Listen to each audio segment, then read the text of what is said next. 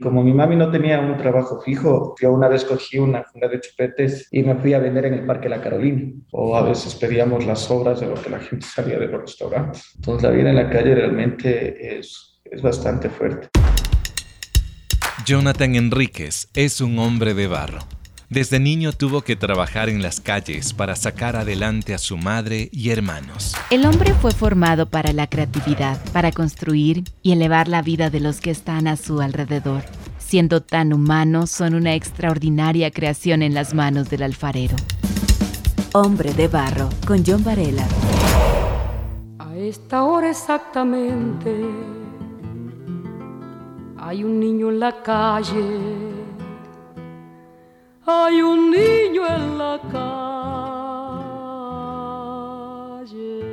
El pasado 11 de julio de 2020, el periódico El Comercio publicó el primer estudio a profundidad sobre trabajo infantil en la capital del Ecuador, estudio que se efectuó en noviembre de 2019.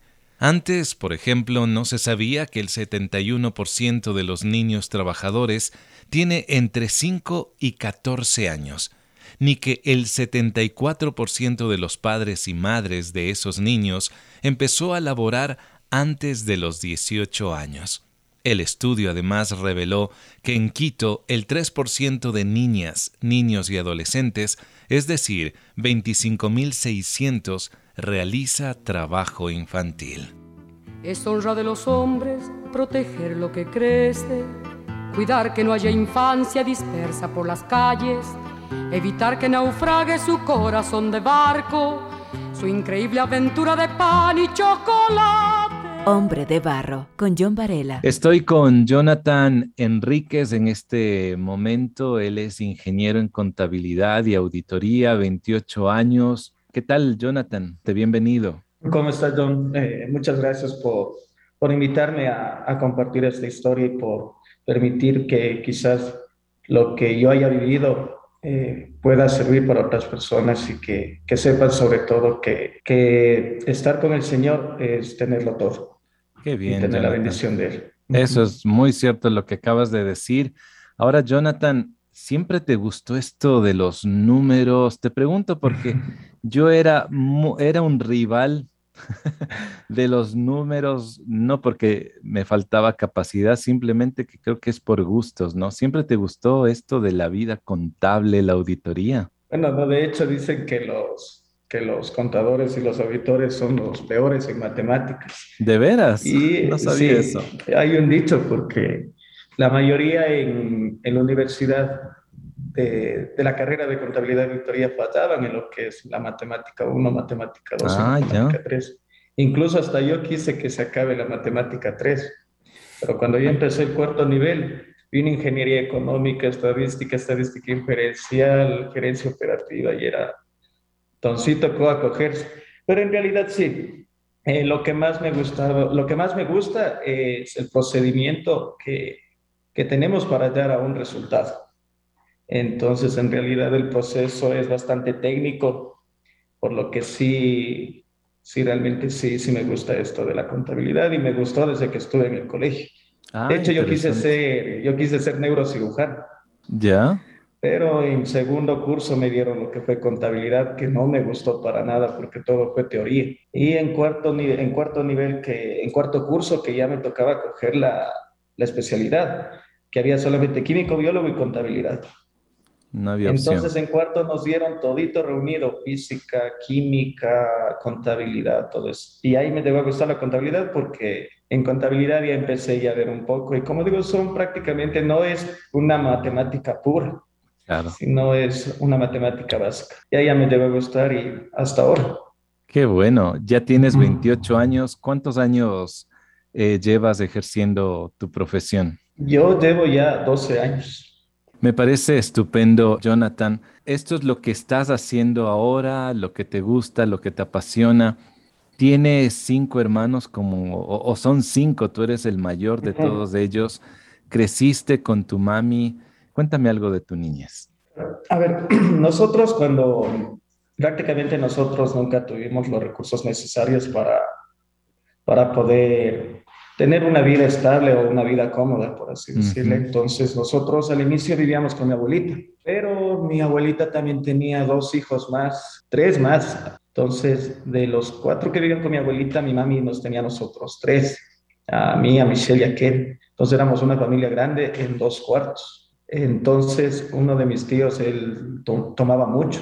Y eso, él solía venir en las noches muy borracho. Y él venía y cogía, nos pegaba y todo eso. Entonces, a mi mami no le gustó. Claro. Y mi mami decidió abrirse y nos fuimos a vivir por el Inca. Yo tendría unos seis años porque yo recuerdo que recién entraba a la escuela. Entonces nos fuimos a vivir por el norte y como mi mami no tenía un trabajo fijo, entonces mami tenía un charol, antes eh, recuerdo que había la empresa de Malboro y ellos les daban unas, unas casetitas para que puedan vender ahí caramelos y todos los dulces. Entonces mi mami no vendía mucho.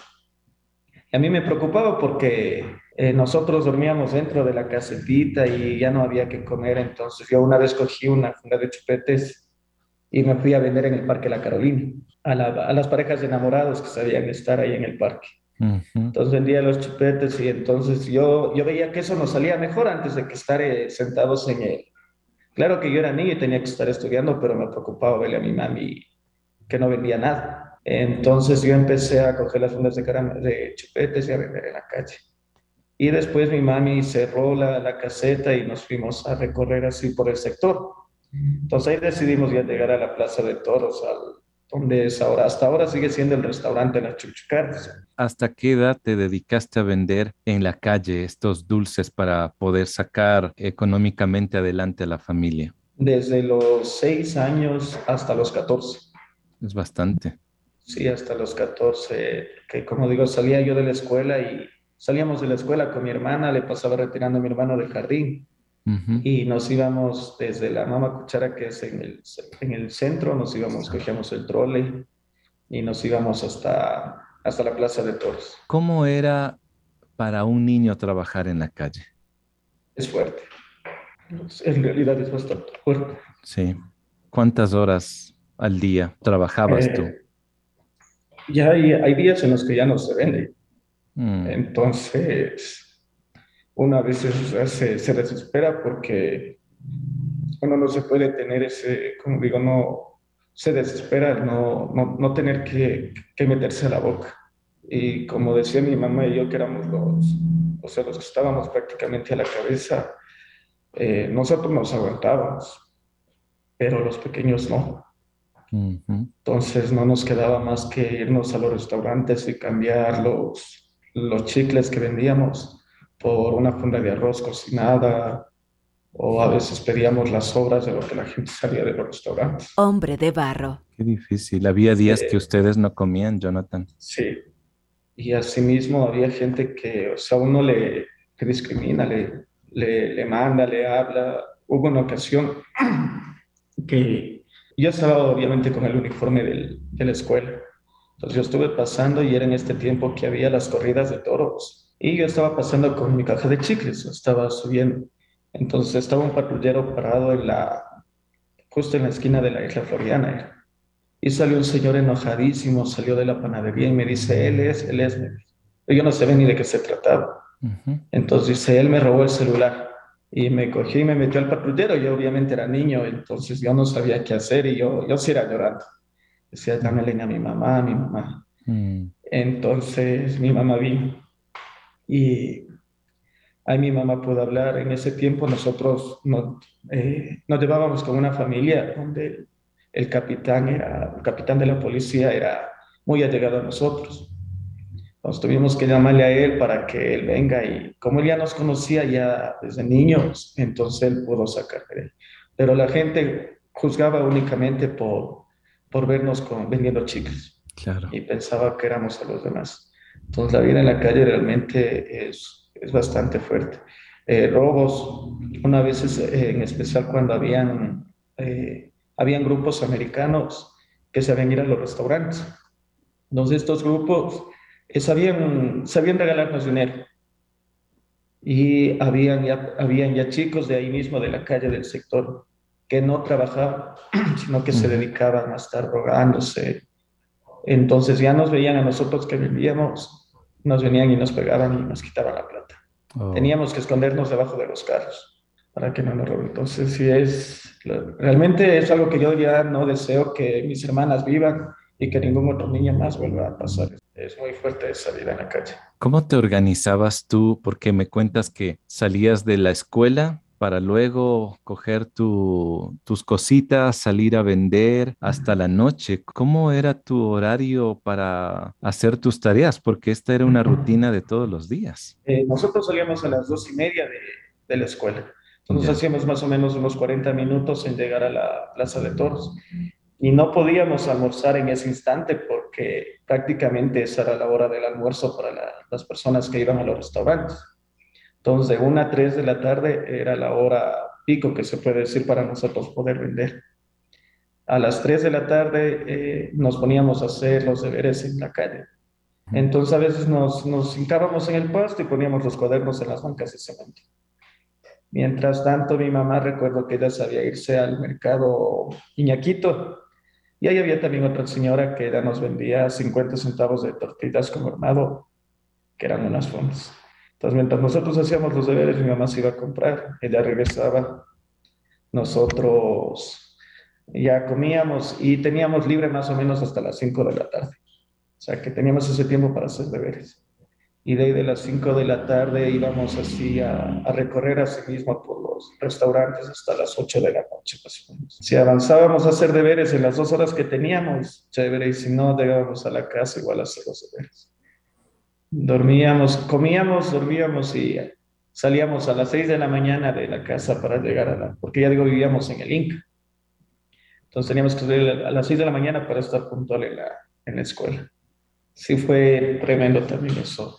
Y tú como hermano, claro, y tú como hermano mayor tenías que estar pendiente también de, los más pequeños, exacto, te sentías responsable, claro. Yo tenía que llevarles a los tres, porque aunque por lo general al inicio mi mamá sí nos llevaba a los tres a la, a la escuela.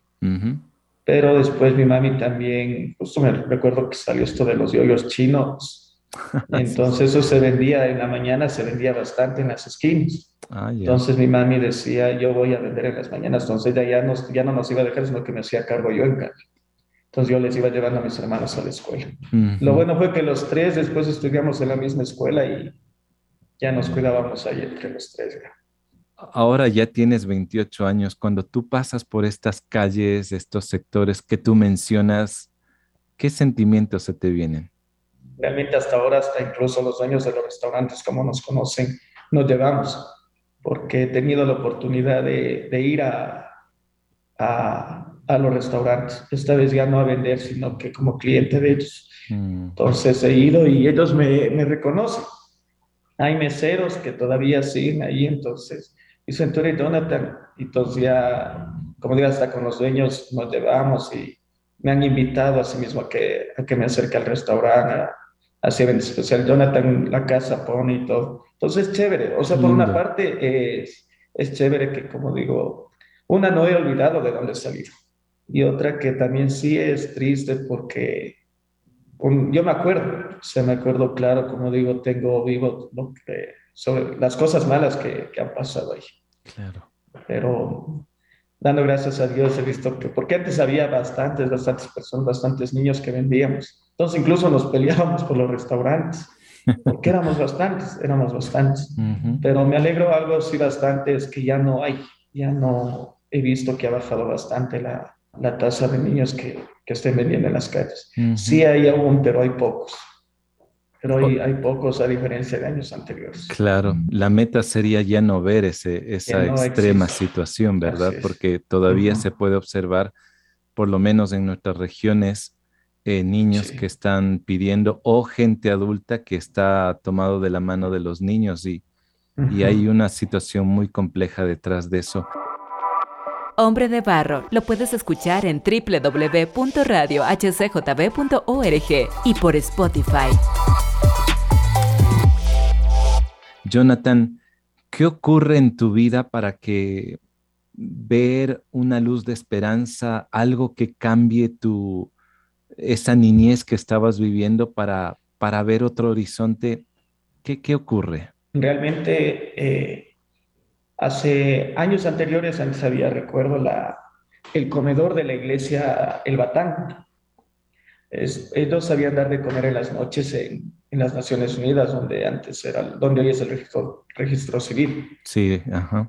Eso me eran los días miércoles y los días jueves también era, recuerdo si la iglesia se llamaba Fuente de Vida, no era Fuente de Vida, sí, Fuente de Vida era. Y ellos daban de comer los días jueves. Entonces, la iglesia del Batán el día miércoles en la noche daba sopa caliente.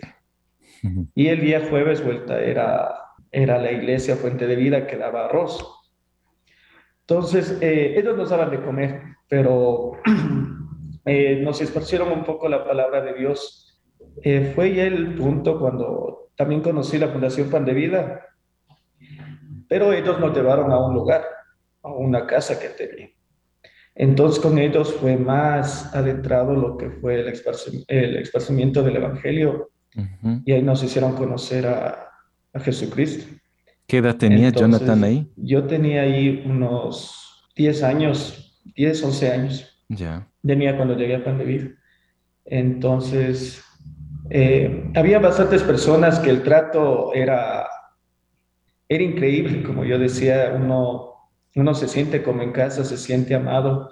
Entonces para nosotros un domingo irnos a Pan de Vida era como irnos a un parque, a un feriado, o sea, un día de vacaciones. Ahí empezamos a conocer bastante, bastante del Señor, porque nos enseñaron a manejar la Biblia, nos regalaban Biblias para que nosotros podamos leerla y todo eso. Mm. Y eran Biblias para niños que uno podía, pues uno podía captar más lo que el mensaje. Fue, como digo, ese amor eh, que Dios puso en las personas para que yo pueda, pueda también conocer de Dios y acercarme más a Él. Mi vida realmente cambió a partir que le conocí a Él. Eso fue lo, lo más maravilloso y la bendición más grande que, que pude haber tenido, que fue conocer a Dios y conocer de su palabra sobre todo porque dando gracias a Él pude salir de las calles y también que de las calles salga mi familia. Y más que todo, como digo, ninguno, todos estamos bien, estamos vivos, eh, no nos ha faltado nada después de eso. Porque como digo, amigos que tenía yo que trabajaban en la calle, ni uno, ni uno que conozca está vivo. Oh. Todos han fallecido y obviamente ellos se quedaron en la calle. Entonces empezaron a matarse entre ellos y, y, era, era por dinero, era, eran por drogas. Realmente a mí el, el, amor de Jesucristo me cambió la vida. ¿Y, ¿Y, esto cómo transformó a tu familia? ¿Seguían trabajando en lo mismo o, o se abrieron otras alternativas?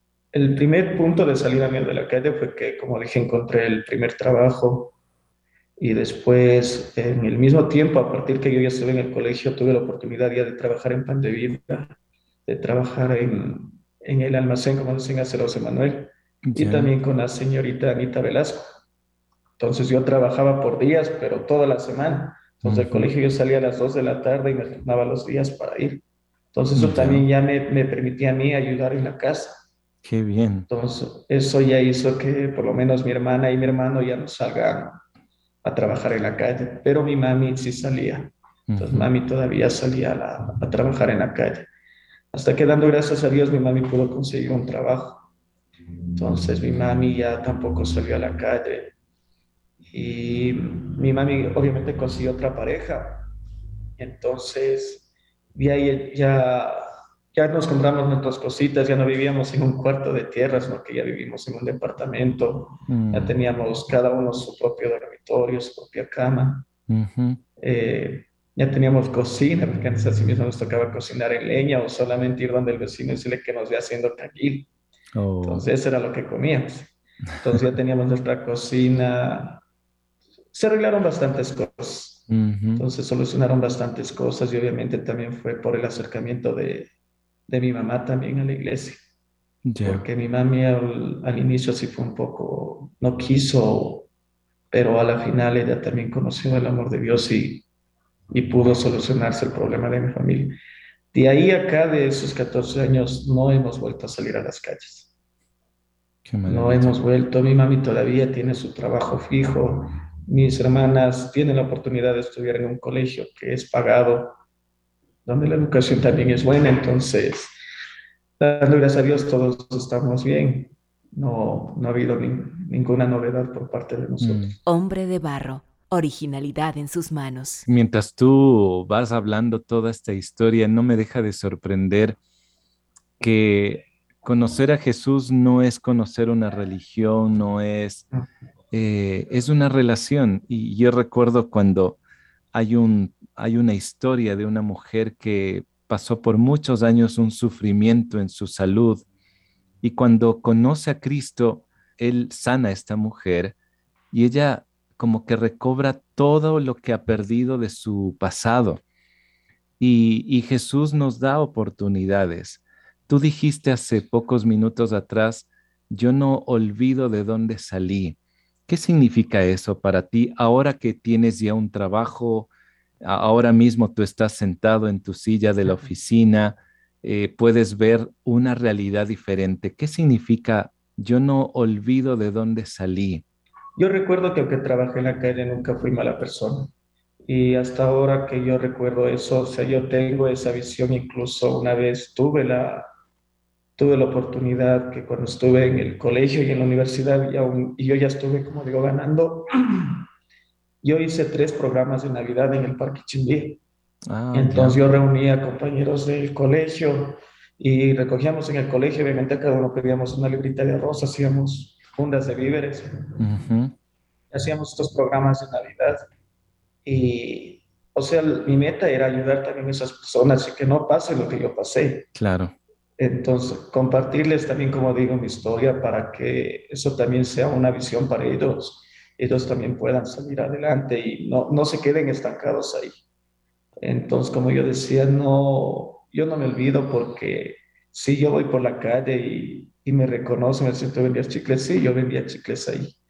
Y dando gracias a Dios y por la gloria de Él, estoy donde estoy. Jonathan, tú conoces del amor de Jesús a una edad bastante importante, eh, casi entrando a la adolescencia. El conocer el amor de Cristo por medio de gente que no solamente te habló, sino que también te favorecía con, con alimentos, con víveres. ¿De qué manera esto apoyó tu autoestima mientras se iba desarrollando también tu adolescencia? Eh, como yo digo, me sentía más querido, me sentía ah. más en una familia. Entonces eso me ayudó bastante porque el convivir incluso con ellos, o sea, ya me hacía sentir un poco más amado, ya no estar de un lado como como una vez me catalogaron de ladrón, entonces me sentía ya más, más importante y obviamente eso a mí me daba a que continúe yo esforzándome por, por mí mismo y por mi familia.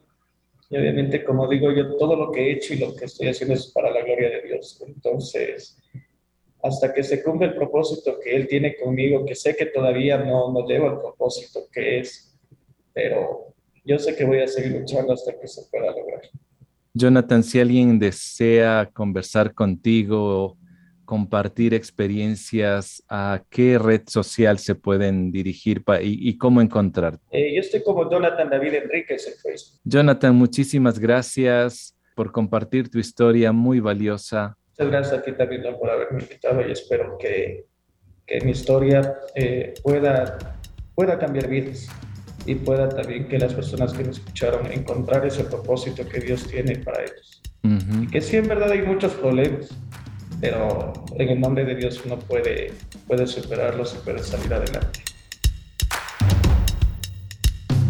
Se puede mirar al pasado y recordar de dónde Dios nos ha rescatado. La oportunidad que tuvo Jonathan que transformó su vida fue el resultado de aquellas personas que no solo le brindaron una sopa caliente, sino también le dieron un abrazo y le demostraron el gran amor de Jesús. Hoy tú y yo podemos ser aquellas manos que levantan a un niño en la calle. Hombre de Barro trata sobre historias para animar y demostrar que existe una salida. Gracias por escuchar este podcast y también por compartir con otros. Me puedes escribir y dar tus comentarios a través de Facebook e Instagram. Me encuentras como John Varela. La próxima semana tendré a otro hombre de barro. Hasta pronto. Hombre de Barro con John Varela. Hombre de Barro es una producción de HCJB.